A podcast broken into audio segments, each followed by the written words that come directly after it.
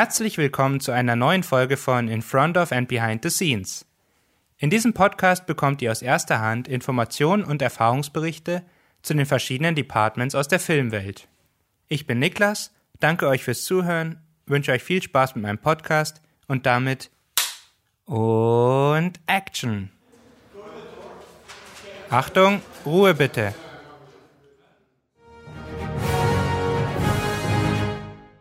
Der Ton macht den Film. Klar, früher gab es auch Stummfilme, aber sind wir mal ehrlich, dank dem Ton wurden Filme doch auf ein neues Level gehoben. Aus diesem Grund möchte ich heute auch mit einem erfahrenen Tonmeister sprechen und mehr über seine Tätigkeiten und Erlebnisse in seinem Beruf erfahren. Mein Gast, Michael Vetter, war zwar nicht bei der Entstehung des ersten Tonfilms beteiligt, aber mit seinem Einstieg in die Filmbranche im Jahr 1992 hat er dennoch einiges an Erfahrung vorzuweisen.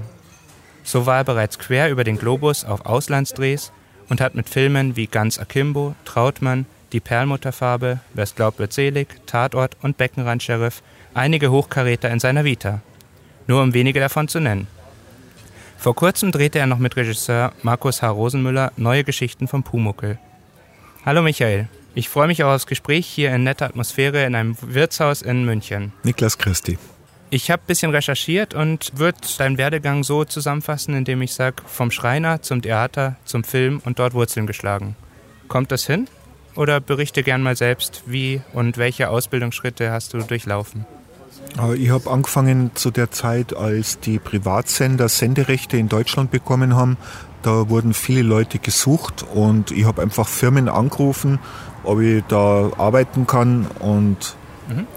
Habe dann äh, erstmal eine Zeit unentgeltlich äh, einfach die Technik kennenlernen können bei, bei so einer Firma und dann relativ schnell, heute sagt man EB-Assistent dazu, mitgehen können, Geld verdienen können. Ja, und, und habe mich sozusagen bei Learning by Doing da eingearbeitet. Okay, und dann irgendwann zum Ton gekommen und dann dort geblieben? Ich habe dort Ton gemacht. Ah, also ja. EB-Assistent. Äh, macht teilweise Kameraassistenz und teilweise hauptsächlich Ton. Okay. Und ähm, wie kam es dann zum Tonmeister selber? Oder geht es dann einfach über Erfahrungen im Bereich? Und ich habe äh, zwei Jahre bei der Firma Ambient Recording, die äh, eine sehr bekannte Tonfirma ist, die damals Geräte verleiht hat hauptsächlich, gearbeitet habe Überspielungen gemacht in der Zeit, wo man auf Tonband aufgenommen hat und mhm. das Ganze dann am äh, Schneidetisch äh, zusammengesetzt hat äh, mit Perfoband. Da habe ich die Überspielungen gemacht und habe dann acht Jahre geangelt. Ah ja. Also als Tonassistent gearbeitet. Ja, das Angeln kann man ja oft missverstehen, wenn man nicht vom Fach ist. ähm, zwar können sich hier auch die meisten etwas unter den Aufgaben eines Filmtonmeisters vorstellen, denke ich, aber finden wir heraus, ob das auch äh, mit der Realität übereinstimmt. Was muss man mitbringen und welche Aufgaben hast du? Das ist komplett unterschiedlich, bei was für Projekten man arbeitet. Die Projekte unterscheiden sich extrem mhm. zwischen Filmen, äh, wo der Ton keine Rolle spielt, bis zu kleinen Dokumentarfilmen, wo teilweise komplizierte Tonaufgaben zu lösen sind, bis zu Fernsehserien, kleine Fernsehserien, große oder auch ja, Spielfilm ist genauso die Bandbreite eklatant, was da gibt. Und je nachdem, wo du da dabei bist, unterscheiden sich die Aufgaben. Okay.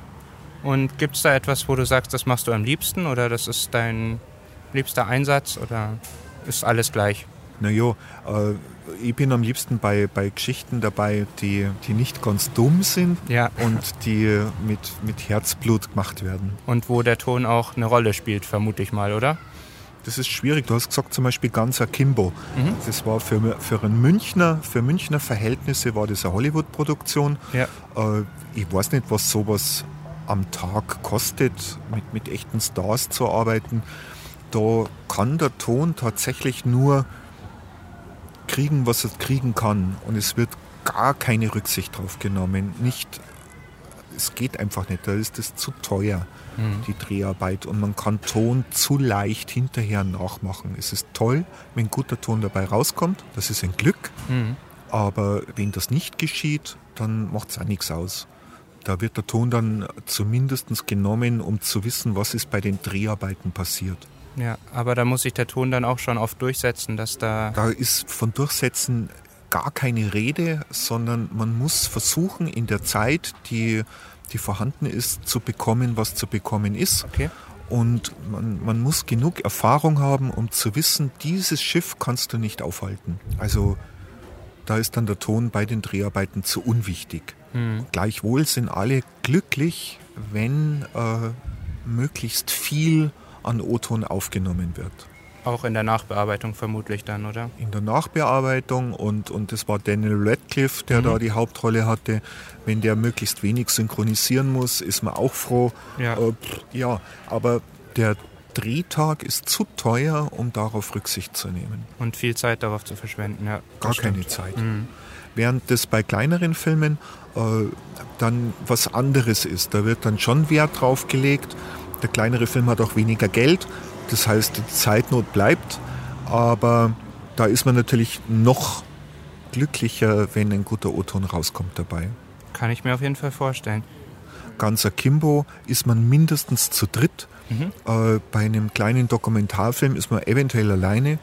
Und bei den meisten Filmen, die ich mache, ist man zu zweit. Okay. Und da gibt es dann den, äh, in Italien heißt der Mikrofonista, in Deutschland Tonassistent.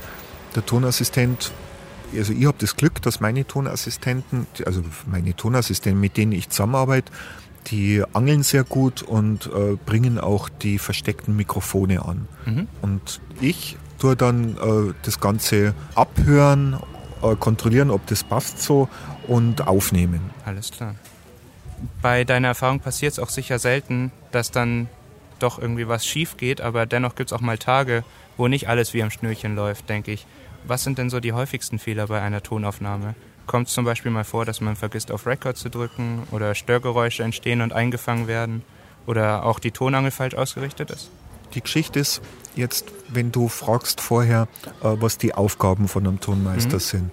Bei einem großen Film, die Perlmutterfarbe zum Beispiel, mhm. da ist relativ häufig der Tonmeister, in dem Fall ich, mitgenommen worden und hat die ganzen Drehorte besichtigt. Und da ist ein Teil ist äh, in einer riesen Halle gedreht worden.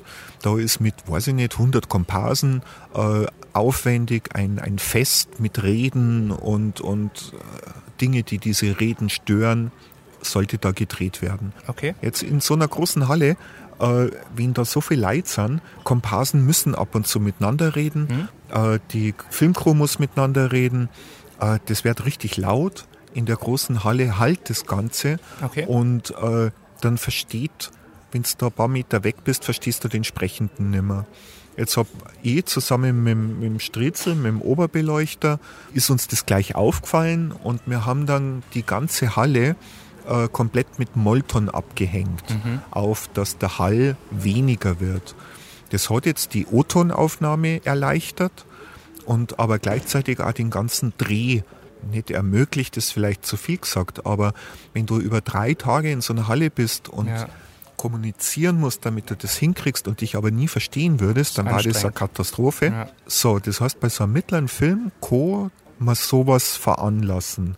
Jetzt gleichzeitig hätte man das nicht gemacht, wäre erstens mal der O-Ton deutlich schlechter geworden, weil er mit zu viel Hall versehen wäre und gleichzeitig waren die Dreharbeiten schwierig gewesen. Ja. Das sind Fehler, die passieren können. Wenn der Tonmeister nicht mitgenommen wird oder kein Geld da ist, mhm. dann kann so ein Fehler passieren der dann zu was unterschiedlichen Konsequenzen führt. Mhm.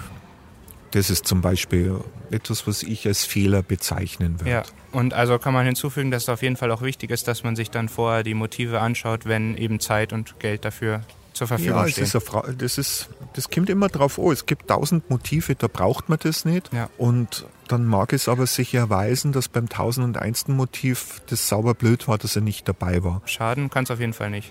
Kostet halt auch Geld dann ja. auch und einen Aufwand. Äh, sagen wir so, so Serien oder, oder kleinere Filme, wo die, die Aufnahmeleiter und Produzenten sowieso sehr viel Routine haben, mhm. da ist es nicht nötig. Wenn äh, das ein größeres Projekt ist, wo man an ungewohnte Orte geht, äh, dort zahlt es dann oft aus. Alles klar. Und wie kann man sich dann die Aufnahmegeräte an sich vorstellen? Also vom, vom Ton dann? Mischt man bereits beim Dreh bzw. bei der Aufnahme die unterschiedlichen Spuren ab oder nimmt man die erstmal alle und sauber und gleich gepegelt auf und macht es dann in der Postproduktion? Das kommt auch wieder sehr auf, äh, auf den Film drauf an. Okay. Je kleiner der Film ist oder vielleicht auch besser gesagt, je weniger passiert bei so einem Film, wenn wir zwei reden und ich würde das jetzt aufnehmen für einen mhm. Film, dann könnte ich das komplett zusammenmischen. Okay. Oder ich würde es auf zwei Spuren aufnehmen, zur mhm. Sicherheit. Mhm. Aber man könnte wahrscheinlich einfach die Mischspur verwenden. Äh, der Rosenmüller, Markus H. Rosenmüller, ist ein Regisseur zum Beispiel, der liebt es, dass viele Personen in einer Szene mitspielen und die möglichst spontan stimmt nicht, weil es ist alles sehr genau geplant. Aber äh, es sind oft ganz kurze Sätze, die unterbrochen werden von einem anderen und mhm. dann folgt der Replik von jemand Dritten, worauf der Vierte was einwirft und das geht sehr schnell hintereinander. Okay. So, jetzt ist es also eine Szene, die ja wenig proben möchten, mhm. damit die Schauspieler frisch bleiben. Es rennen wahnsinnig viel Leid, sie rennen wild durcheinander mhm. scheinbar und das Ganze geht sehr schnell. Da bin ich völlig außerstande, das auch nur ansatzweise zu mischen. Okay. Das heißt, es wird gemischt, aber nur für den Schnitt, dass der Schneideraum schnell arbeiten kann. Und die Ton-Postproduktion schmeißt den Schnitt wahrscheinlich, also die, diesen Mischspur wahrscheinlich gleich weg. Und synchronisiert und nur die Einzelspuren. Mhm. Es synchronisiert nicht nach, das kommt dann hinterher erst, sondern er nimmt die Einzelspuren her. Okay. Das ist beim Rosenmüller, der halt oft mhm. für Münchner Verhältnisse ein bisschen größere Filme mit sehr vielen Schauspielern macht. Okay. Und weiß ich nicht, beim Tatort, wo es relativ häufig klare Dialoge auch zwischen den Kommissaren sind, mhm. da wird dann wieder mehr vor der Mischspur genommen.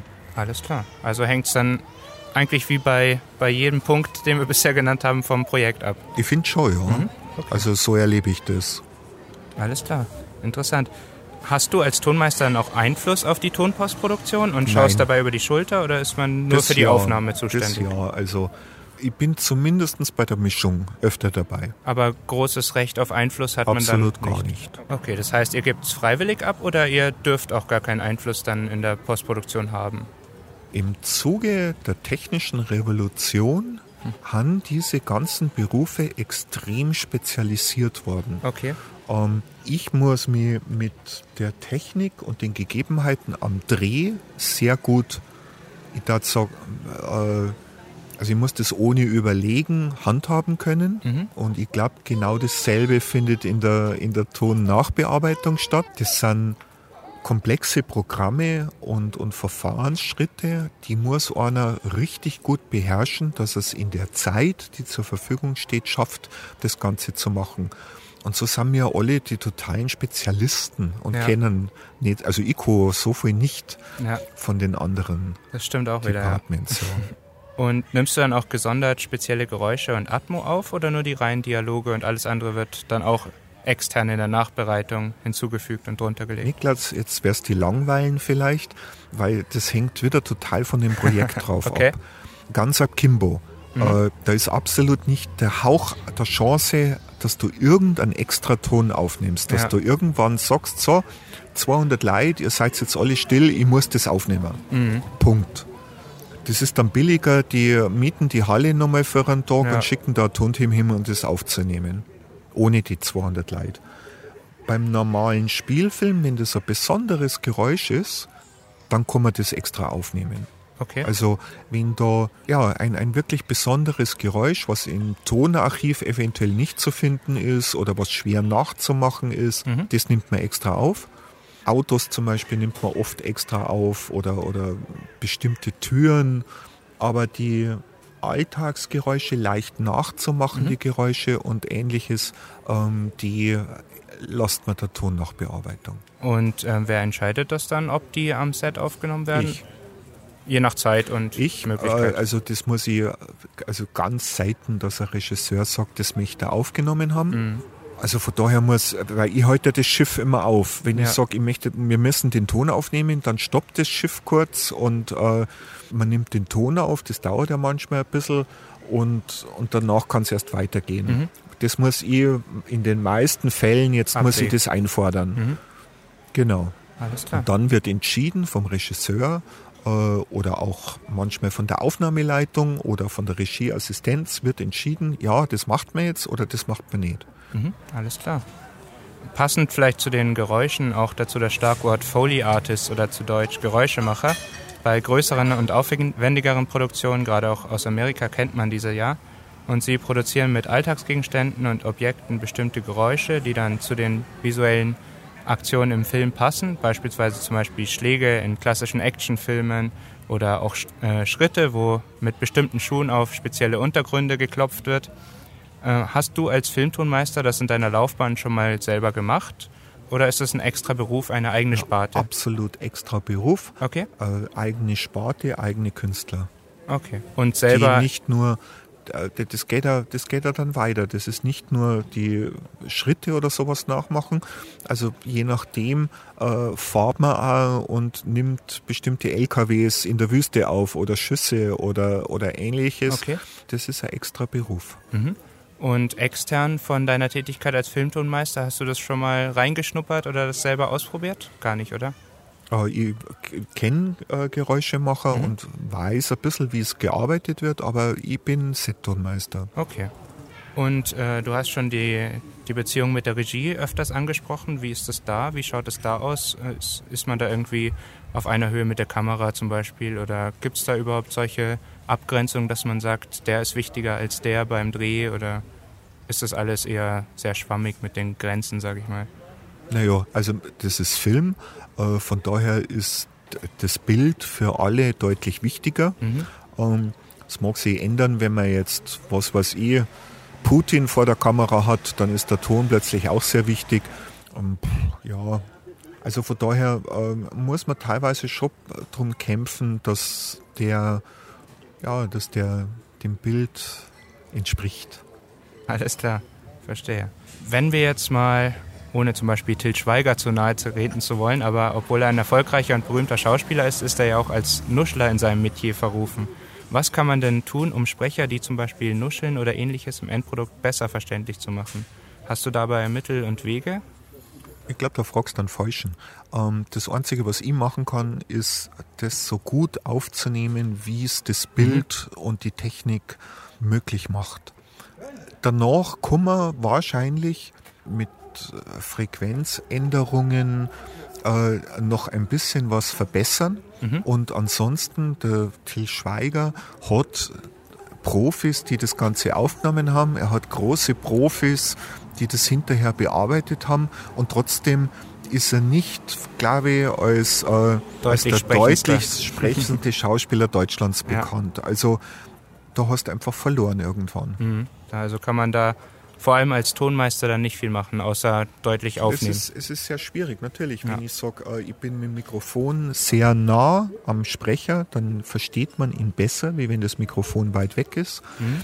Wenn die Kleidung raschelfrei ist, dann kann das Lavalier-Mikrofon das sehr gut aufnehmen. Wenn die Kleidung total raschelt, dann hat es auch das verloren. Also so sind es viele Faktoren, die zusammenspielen, wie das Ergebnis wird. Mhm.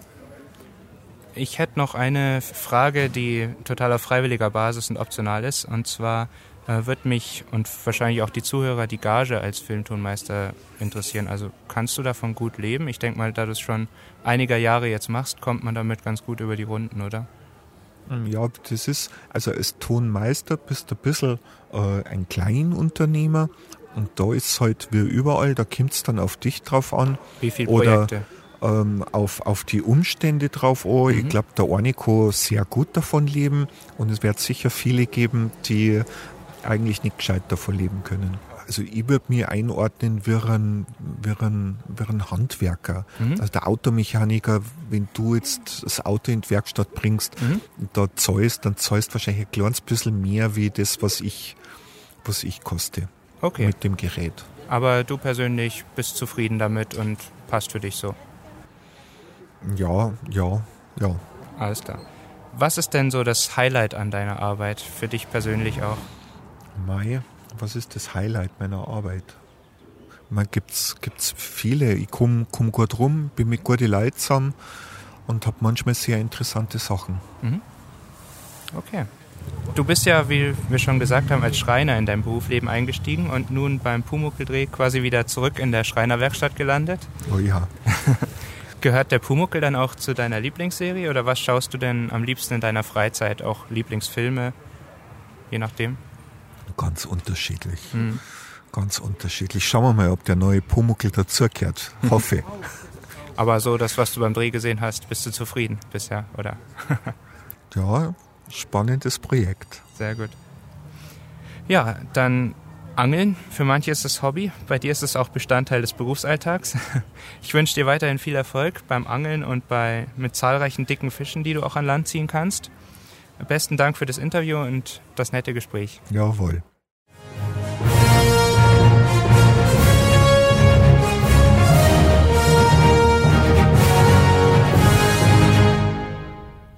Diese Podcast-Reihe ist im Rahmen meiner Bachelorarbeit für die Technische Hochschule Deggendorf entstanden. Die lizenzfreie Musik Superhero Theme 7963 der Seite pixabay.com wurde freundlicherweise kostenfrei durch den Nutzer Humanoid VFX zur Verfügung gestellt. Die Atmo mit dem Titel Film Set Roomy Voices and Guffers Working Thuds, Gels Rolling Up in Large Hall 1. Flag vom Nutzer Kyles stammt kosten- und lizenzfrei von der Seite freesound.org.